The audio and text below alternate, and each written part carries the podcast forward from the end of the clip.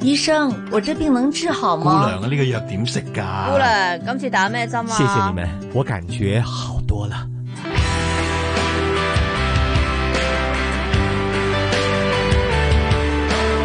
医护从心出发，主持杨紫金，嘉宾主持关志康。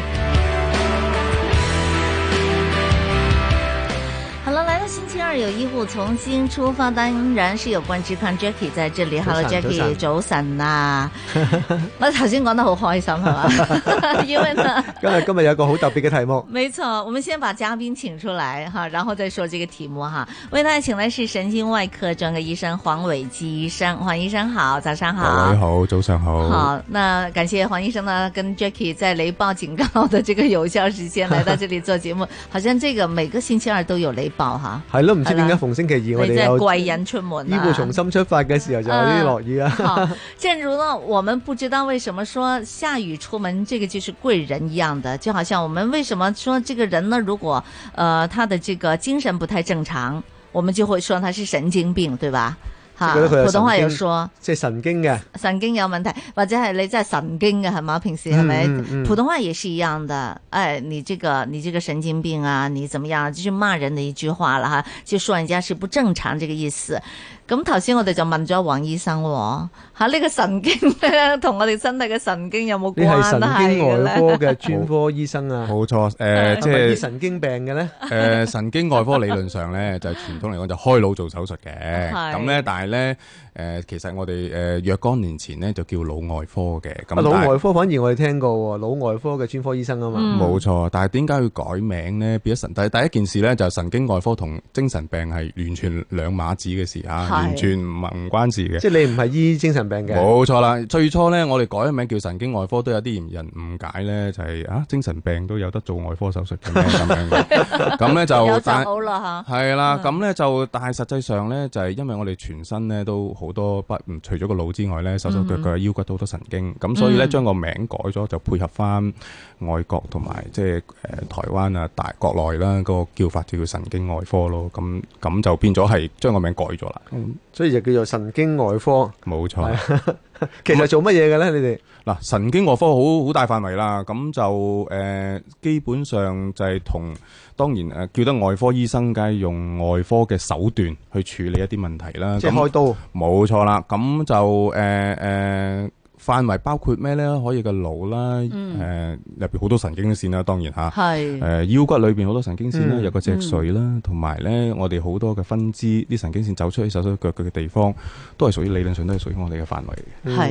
其實可能好多朋友咧就話咁神經喺邊度咧？係咪？其實我哋身體全身都充滿咗神嗯經嘅冇。錯，可以等我哋可以有觸覺啊，係有指令啊咁樣。冇錯，但係咧就好多人未知神經痛係點樣痛法嘅，係咁我就試過啦，即係好痛啊， 好痛，冇錯。係啊好痛好痛好痛好痛，痛到咧，同埋神經嘅痛咧，佢唔係話你想你唔喐佢就唔痛嘅，係佢自己都會跳住嚟痛冇錯嘅，冇錯我突然間就會痛出嚟，冇同埋錯，係好難忍受嘅神經痛係。冇錯，冇錯，係啦，Jackie 就話：，誒、我都唔知咩叫神經痛，但係我一講個例子咧，佢就知道，啊，其實我痛過嘅牙喎，痛咯。係啊，牙痛應該就係一種神經痛啊，啲即係係啊，即係由隻牙去到半邊牙，跟住去到半邊頭，其實跟就係住去神到經痛，半邊身咁樣痛嘅，係啊跟。住你分唔到佢即係即係究竟係邊忽痛咁樣嘅，其實我哋有時倒牙根咧，即係倒咗個神經佢，等佢唔再活躍咁。不過唔係條條神經都倒得㗎，係咪？冇錯，因為咧，誒、神經嗱，嗯如果你基本上主要可以分幾類啦，一個就係純粹收翻啲信息由身體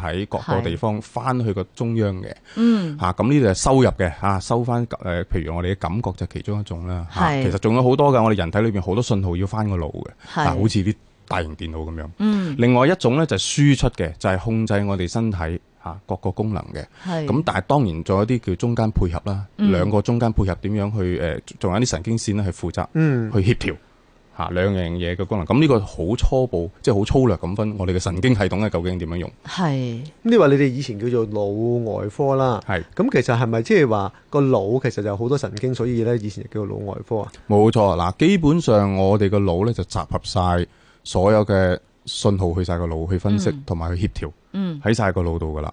咁誒誒，我哋個腦咧，亦除咗知，除咗話控制手手腳腳其他地方咧，其實我哋嘅頭部活動，我哋啲感官咧，好多都喺嗰個腦部牽涉到嗯，係嚇。咁、所以咧，即係集合晒所有嘢，咁所以呢個地方。誒、要如果要用手術嘅手段去處理，咪走咗一科出嚟就叫神經外科或者腦外科啦。嗯即係我諗係誒神經啦，或者係腦啦，咁其實咧，我覺得都比較抽象少少嘅，因為我哋通常咧，即係嗱，譬如話誒，會話唔會話個腦痛㗎，我就話頭痛嘅啫。哦頭痛頭痛我唔會有腦痛。 其實即係個其實有時譬如話，究竟個腦係有啲咩嘢嘅問題會出現嘅咧？因為通常我哋即係聽到人哋啲、即係譬如睇新聞啊，或者朋友咧啊，聽到佢個腦有事咧，通常都係話哎佢腦癌啊，或者腦個腦瘤啊，有個瘤啊咁樣，但係好少聽到話個腦發炎喎，誒個係，誒腦哎有嘅個腦腦炎喎，誒痛喎，係誒即係其實係咪腦即係個頭咧？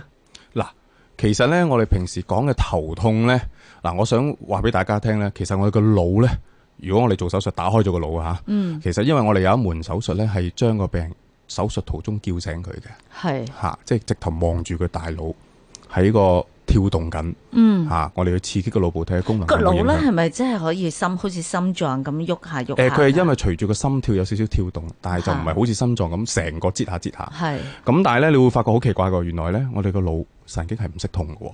咁我哋做，嗯如果你諗下，我叫醒一個病人喺個腦裏邊做手術，佢嗌到傻咗啦，係咪？係咁點解我哋個頭會痛咧？其實我哋嘅痛嘅感覺係嚟自包住腦個腦膜，哦，同埋嘅頭皮、係肌肉，係同埋嗰啲包住嚿骨嘅骨膜。嗰啲地方痛嘅喎，嗰度先有痛覺嘅神經細胞、哦神經嘅神經線。即係反唔而係咧每就條神經都會痛覺？係啦，所以反而個大腦咧係唔會哦唔識痛嘅。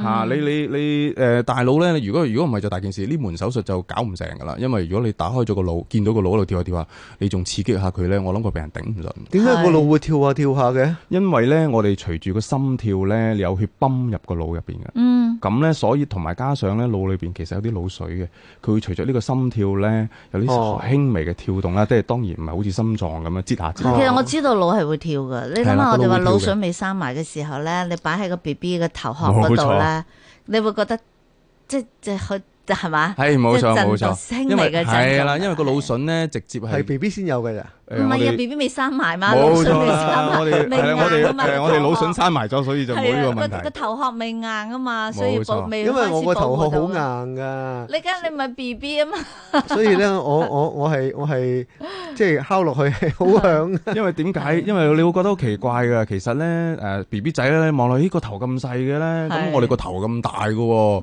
咁係咪中間其實長咗好多個腦出嚟咧？會唔會其實咧好得意嘅。其實我哋出世嗰陣時咧，神經線嘅數目咧，嗯其實唔係多好多嘅啫。出咗世之後，嚇嚇大部分咧都係喺媽媽個肚裏邊形成晒㗎。嗯係係咁點解個頭喂真係會變大嘅喎？咁點咧？係個數目有可能係少少增加，但唔會好多。係咁跟住其實多咗啲咩咧？就係、我把一個比喻啦，嗯神經線咧就好似一條電線，中間嗰條金金金屬絲就係係嗰條神經線啦。嗯嗯，外邊咧其實咧就會有啲嘢包住佢噶嘛。嗯係咁其實我哋出咗世之後啊咧，出咗世之後咧就係嗰啲咁嘅包個包住神經線嗰啲咁嘅膠咧，就會越嚟越多，越嚟越係長。同埋咧，我哋 B B 仔出世好似一張白紙咁啦，啊點解識識得咁多嘢？就係、一條神經線同另外一條神經線嘅溝通咧，原來要學翻嚟喎。咁複雜，係啦，即係話我哋出世嗰陣時真係一張白 紙，但係咧一條神經線同另外一條神經線點樣駁咧，其實係靠後天啊去去駁翻即係出嚟本身嘅。出世嘅時候已經就喺晒度㗎啊啦。冇錯啦，其實基建個基建基基礎建設就喺度㗎係啦，啊咁但後尾未又搭複雜。通，啲神經線仲未搭通冇錯嘅，啦仲未黐即埋一所以齊。靠我哋去學習嚇， 嗯咁咧就另外咧就點解個頭佢真係大啊？其實我哋頭咧大咧，其實最主要嚟自邊度咧？嚇個頭骨，哦，嚇個腦係會有啲長嘅，個頭骨會變厚。係另外我哋啲鼻竇啊，會細個嗰陣時冇咁大嘅鼻竇嘅，嗯嗰啲鼻竇會慢慢會越嚟越多氣喺入邊會長，所以睇落個頭好似越嚟越大，其實個腦你你望佢咧，其實唔係爭好遠嘅。咁黃醫生頭大啲係咪聰明啲㗎啦？望住我就知 啦，誒睇頭大啲，如果加埋眼大啲係幾好 睇嘅。咁但係係咪嗱？其實咧就嗱，我哋咧個係頭咧，其實個 size 咧都係一個誒、一個範圍裏邊嘅生長嘅。咁、嗯哼我哋咧，如果做醫生咧，我哋尤其小朋友咧，我哋係會度。覆診你會見到我哋點解成日都度住個頭嘅咧？因為咧，嗯我哋嘅生長通常沿住一啲我哋啊叫英文叫 percentile，即係某個百分比去增生長嘅。譬如你出世誒屬於第五十，即係話咧一百個人入邊實中間嘅第五十個。咁係你基本上個頭咧係沿住呢個人口裏邊大約五十中間咁嗯線去走，我哋就哦睇個趨勢啦。頭大係咪嗯代表好咧？嗱，如果但係你個頭大到由五十變六十變七十一路咁飆上去唔嘅話好咧，咯，其實代表有問題。係咁我啦哋最常見如果小朋友就係最驚係腦積水啦，係嚇咁就會令到頭越嚟越大噶啦，咁嗯係嗯唔係一件好事嘅。所以即係呢啲係怪啦，係嘛？即係係如果我哋外邊睇就其實佢有啲怪啊嘛。冇錯，咁但係未必嘅。有時我哋純粹因為小朋友個頭咧望落仲係細咧，我哋度出嚟係發覺佢個頭係大得不平均地嗯不平均地大，咁就可能係病變。咁所以唔係代表頭大咧，就代表聰明啲。不過如果你比起其他動物，例如狗仔啊、貓仔，我哋個腦咧個容量一定大過佢好多，一定所以係聰明過佢哋好多嘅。係，但係如果我哋大家都係人類咧，我頭大過你，唔代表我哋聰明過你嘅。但係我個頭大過你，咁我個腦應該大過你喎。誒唔係㗎，其未實必你噶喎，你頭大冇腦嘛， 你有冇聽呢句話？頭大可能係純粹個頭頭骨大夠冇厚腦。呢啲咪就有呢係句話呢啲噶咪就嘛？係例外嘅咯。啊，正常嚟講，呢個頭大應該腦大噶嘛，係 嘛？誒唔係㗎，頭大係代表你啲可能你骨頭大，你個鼻竇大，所以睇落去個頭好大㗎咋。係個腦咧其實大家個重量唔會爭好遠嘅。哦，但係有啲人如果個頭細，但係個腦又會大啲啊，裏邊。嗱，其實應該咁講，係咪個腦大啲會聰明啲先？誒腦呃大啲喺我哋嚟講啊嚇，就唔係特別聰明哦嘅，除非我哋係比較第二個物種。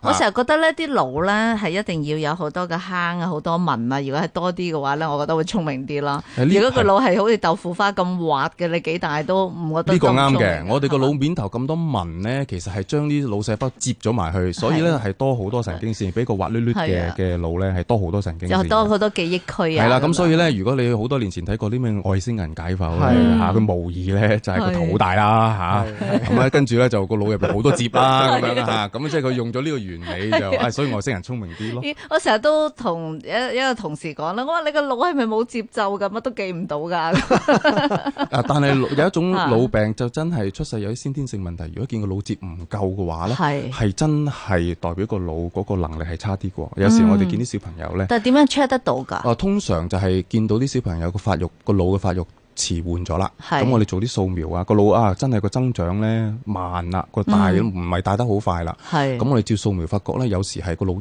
真係個腦係個容量係細咗，或者係冇咗係咁多接嘅。咁有冇得整翻啲接落去㗎？冇啦，暫時呢個係先天性嘅問題，暫時嗯我哋冇能力去處理。但誒、冇有冇遺傳㗎？呢啲係呃有可能，但係亦都可能係後天嘅，譬如陀住嗰陣時發生呢啲出現咗問題啊，譬係如感染咗啊，係或者食咗啲呃誒唔知咩類型嘅毒藥啊，啊哈咁所以咧就令到個發展出現問題。嗯咁你開個腦去睇嘅時候，睇到啲乜嘢嘅咧？即係會唔會睇到佢叻唔叻啊？或者睇佢即係即係嗰個人成長成點樣，睇唔睇到㗎？嗱，其實我俾個例子啦，愛因斯坦佢過咗身之後咧，其實佢拎個腦俾人睇嘅，其實發覺咧係一模一樣嘅愛因斯坦。其實呃咧，誒誒誒，好多呢啲研究嘅，話啲好叻嘅人咧，去過咗身之後去睇個腦咧，其實佢結構係同我哋普通人係一模一樣嘅。但係咪可以後天去練習嘅咧？例如我記憶力唔好啊，或者係我誒、呃思考力又又差啲啊，咁我哋依家就當自己係努力做得唔好啦，係咪係？咁呢啲係咪後天可以令到佢聰明啲嘅咧？個腦袋其實咧，誒誒腦嘅發展係叻唔叻，當然有少少誒先天性嘅嗯嚇。少少就應該，我覺得好大好大。咁呢個起跑 線咧係有少少唔同嘅係 嚇，即係大家出世之後嘅起跑線係有少少唔同嘅。係不過後天咧其實都可以努力嘅嚇，嗯後天因為咧我成日咁講啦，我都叫啲病人個腦咧。係唔好以為有咩事咧就停喺度乜都唔諗，嗯咁啊會更加退化。所以咧，嗯哼老人家打麻雀咧係啊係證實咗係可以我我真係想問呢抗退樣化，係咪係真係有用啊？啲神經可以傳到去腦袋嗰度，係咪真係可以令到個腦冇袋錯活嘅，躍一啲樣嘅。你即係平時我哋誒做運動練肌肉啊，係入去 gym 度做嚇，其實個腦咧都係一樣啊，要睇多啲書啊，嗯同人溝通多啲啊嗯，用多啲咧係會誒減慢佢個衰退嘅速度嘅。即係諗多啲嘢。諗多啲嘢啊，同人溝通多啲啊，睇到先，唔好就係每日就係擘大隻眼，乜都唔諗啊，乜都唔做啊，嗯咁個腦真係會退化啲喎。咁但係有啲人就諗好多嘢就好多煩惱嘅咯，越諗得多嘢，越睇得多嘢，越知得多啲嘢，跟住就好多煩惱，咁個腦又好煩，咁會唔會係有負面嘅影響㗎？咁咧就由一個誒、呃精神外科嘅問題變咗一個精神病嘅問題啦，真係啊老實講，就係去到情緒嘅問題啦。咁咧就當然啦，咁我諗香港大家都誒生活緊張，咁咧就誒、呃有效地嗯運用個腦咧，都係對對大家有幫助。啊係你去睇，譬如睇個腦啦，我哋即係啊我哋未未真係開開個人個腦去睇體啦。咁但係成日聽人哋講就話啊，有左腦右腦嘅喎控制啊，誒、即係一個一係個藝術，藝術一個邏輯，係嘛？邏輯即係係啊左邊就邏輯，右邊就藝術啊冇。錯音樂係咪啊啊方面。啊嗱，其實咧呢個咧引都引起我哋腦科界好多嘅辯論嘅。嗱，嚇其實咧誒呢個測試左腦係誒多啲誒邏輯思考啊、嗯計數嗰啲，右腦多啲係藝術性嘅嘢。其實係原本係嚟自幾廿年前一啲嘅誒問卷調查，類似即係一啲研究係誒一啲心理科醫生嘅研究。啊吓咁樣嘅咋？係啦，我哋嘅腦部其實功能咧，我哋點知最初嚇咁多年前都嚇、即係好多年前都知道大約係咩嘅喎？譬如我哋通常咧會講咧，我哋係用右手為主嘅，嗯哼，右咁手為主，但係咧我哋打練係打打左對度面係啦嘅，冇啦，左腦控制右左手，腦右係腦控制左手。其實係最初點樣發覺咧？其實係嚟自咩咧？一啲受傷嘅病人係啊，冇咗一忽受咗傷，我發係覺佢冇咗個功能，而咁哦慢慢發覺嘅。即咁係真嘅呢樣嘢。呢啲就係真㗎啦。咁咧就嚟自或或者係一啲病人嘅腦有啲病變喺一邊某個地方，引致佢冇咗嗰啲冇咗啲功能，而咁樣發覺嘅。嗯咁啊，呢啲係好切切實實。真係見到唔見咗邊忽嚇，引致咩病咁好切實嘅，咁啊就發覺到咩呢？就係、我哋語言嘅區域呢，大部分嗯人九成人喺左邊，嗯吓喺左腦，係左腦就控制右手，係所以我哋叫左腦喺呢方面呢，係係比較主主動嘅，咁就所以大部分人都係用右手嘅。但係點解我哋天生就會用右手噶啦？係呢個真就係因為我哋左腦發達啲啊？定係有啲人係咁講，但係其實咧，你會知道左右手其實都可以練翻嚟嘅，即係話咧，係啊？我哋出世嗰陣時咧，可能大部分人九成人都要用右手，但係其實用左調翻轉用左邊係可以訓練翻出嗯嚟，用後天去改嘅。但好啊多係本身佢寫開左手，跟住阿媽就逼左佢寫優啊嘛，翻呢右手。個係覺得你唔正常啊嘛，因為其實你就又你用左手嘅時候有乜問題啦？冇問題嘅，所以千祈唔好強迫係屋企嘅小朋友嚇，不過有一時定要用 右手。唔係同同位坐嘅時候可能會對頂住人哋 啫，係啦，唯有鋸扒嗰陣 時啦， 係即係其實如果你 練佢兩邊都得嘅，其實如果你係啦，冇問題題。嘅。但但係咧就好初步啦，即係誒大約我哋個腦點樣知道啲功能咧？譬如我哋個前額叫額葉。嗯就同啲脾性啊，誒誒呢個思誒呃嗰、個我哋叫諗嘢，個人咧會唔會有即係會唔會主動去做嘢咧？係就喺前邊有關嘅，喺額頭。嚇咁所以有時啲病人咧撞嗯，誒車禍切傷咗前邊個額葉，你會發覺佢唔中意講嘢，平時好多嘢講咧，突然間靜晒，哦係有啲甚至會改變嘅性格，原本彬彬有禮，跟住就係不停嚇、啊不停咁粗口爛舌係。因為嗰個額頭啊，額頭我哋叫前葉額葉，即係咧啊喺前前葉邊嘅腦葉嚇，哦額頭後邊嘅喺額頭後邊嘅。哦另外一啲係好明顯係知道嘅，例如叫枕葉，枕葉咧即係後枕，我哋後枕，嗯我哋後枕咧係其實負責睇嘢嘅喎，係嚇、啊好啦，嘿我哋眼唔喺前邊嘅咩？係，我哋嘅眼咧其實就係好似個相機嘅感光元器嘅啫，哦哦啱啊！收集咗信號，其實走咗去後邊係後腦睇嘢嘅。所以啲 B B 咧，如果嘣一聲向後惡咧，即係跌親個後腦咧，可能會突然間睇唔到嘢噶。如果傷咗裂係可能影響視力嘅，啊係可以影響視力。有啲人中風啊或者生嘢咧，咁就係會影響佢。嗰個就喺個頭嘅後邊嗰度。喺頭後枕瞓覺嘅地方，枕住個地哦方嚇。另外叫頂葉，頂葉即係頭頂啦，天靈蓋啦嚇。係咯。天靈嗰邊咧就控制主要控制啲手腳嘅地方啦，即係喐動同感哦天覺靈。蓋，即係會會 B B 仔未生埋腦筍嘅地方。係啦，喺正中間啊，即係喺正頭殼頂咁上下。係另外咧就係裂葉啦，就係兩邊兩邊。咁你成日聽過海馬體啊嗯嗰啲咧，就喺裂葉裏對對邊，對對就同記性有關嘅。係啊，記憶能力，咁所以呢啲咧就係誒真係見到有啲病人受傷或者生嘢，發覺唔見咗啲功能係真真真真切切見到嘅，呢個係真嘅哦嗯嚇，即係真嘅。但係你話左腦同右腦究竟係負責邊樣咧？其實係而家咧我哋咧開始多多好多檢查啦，例如磁力共振咧，我哋可以根據個腦嘅活動能力去測試佢活動能力，嗯發覺呢個原來咧係有啲謬誤嘅，即係話咧左腦係特別誒計數特別叻啊，係右腦係負責啊誒誒藝術啦。其實咧，我我哋越嚟越多呢啲咁嘅科技咧，就發覺其實未必係一回其實未嗯事。必係係啦，未必係一回事。咁、所以呢方面咧，其實係有少少謬誤。其實喺醫學界都好多嘅拗撬呢樣嘢，嗯但起碼起碼經過嗰一啲掃描咧，唔係發覺話哇呢、個真係一定係代表藝術嚇，係暫時未發覺呢樣嘢。係咁如果你講到哇前後左右都咁多嘢撞到，有好大問題。咁其實個頭骨厚又都着數啲喎，係咪啊？理論上我我哋真係好在 有即係好在有頭骨講我自己啊，講我自己啊，係咪？啊，好在有頭骨。啊誒如果我個肚但係呢個又我唔到你諗嘅喎，你咪話誒我我食啲乜嘢可以頭骨厚啲又唔得嘅喎，即係嘛係安全啲啊嘛，即係等於戴頭盔咁樣咯，係嘛？係啦，咁當然啦，頭骨都係頂得一陣一㗎陣咋， 即係你好嚴都會重嘅爆撞擊㗎就真係都係唔掂嘅咁啊係樣。啊嗯，因為可能有時咧，你嘅頭骨未爆，但係入邊都傷咗嘅係啊，shake 咗，冇錯，係啦嗰叫腦震盪腦啊，震盪啊，腦震盪都咧係就傷害係都可以好傷嘅係嚇。雖然結構冇乜大問題，但都可以好傷。黃醫生佢哋又話呢個額頭又高啲又剩咧，又會聰明啲啲，有冇理論根據㗎？誒、我哋如果神經外科或者誒、或者誒、就冇呢個理論嘅， 就冇呢個理論，呢、個就要啊一啲誒、堪輿學説啦咁樣啦。其實我諗好多因素 喎，即係你睇佢嗰個小朋友，即係係咪真係聰明啊，或者點樣咧？其實即嗯係我諗佢嗰個誒後天都有啲因素啦。冇錯，絕對有其嘅，實係嘅即係冇錯嘅，即係誒、所以唔好話個起跑線冇咁好，咁啊嗯代表咩？其實後天可以努力翻嚟。嗯哼，我们看见有些很聪明的小孩子，他们一开始的时候你觉得很聪明，但是呢后聪明也被聪明误嘛哈。那么后来后天你自己不继续努力的话呢，其實好多嘢都係都都都係做唔到啊，成功唔到啊咁樣係啦。咁今日咧我哋訪問嘅神經外科專科醫生黃偉基醫生好有趣嘅一個問，好有趣啊，嚇 非常有趣，因為好多人都都唔知我哋身體嘅神經係我嚟做乜嘢嘅。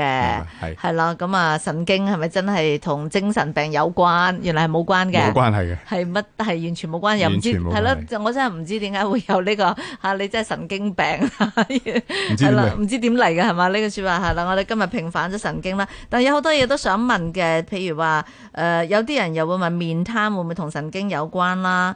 咁啊，腦瘤會唔會又同神經有關啦？頭暈啊，呢啲會係啲咩事啦？咁我哋今日咧就請阿黃偉基醫生咧，係同我哋講解成個腦袋入邊嘅嘅結構係點樣嘅。冇錯冇錯。好，現在聽聽最新的一節財經消息，回頭再聊。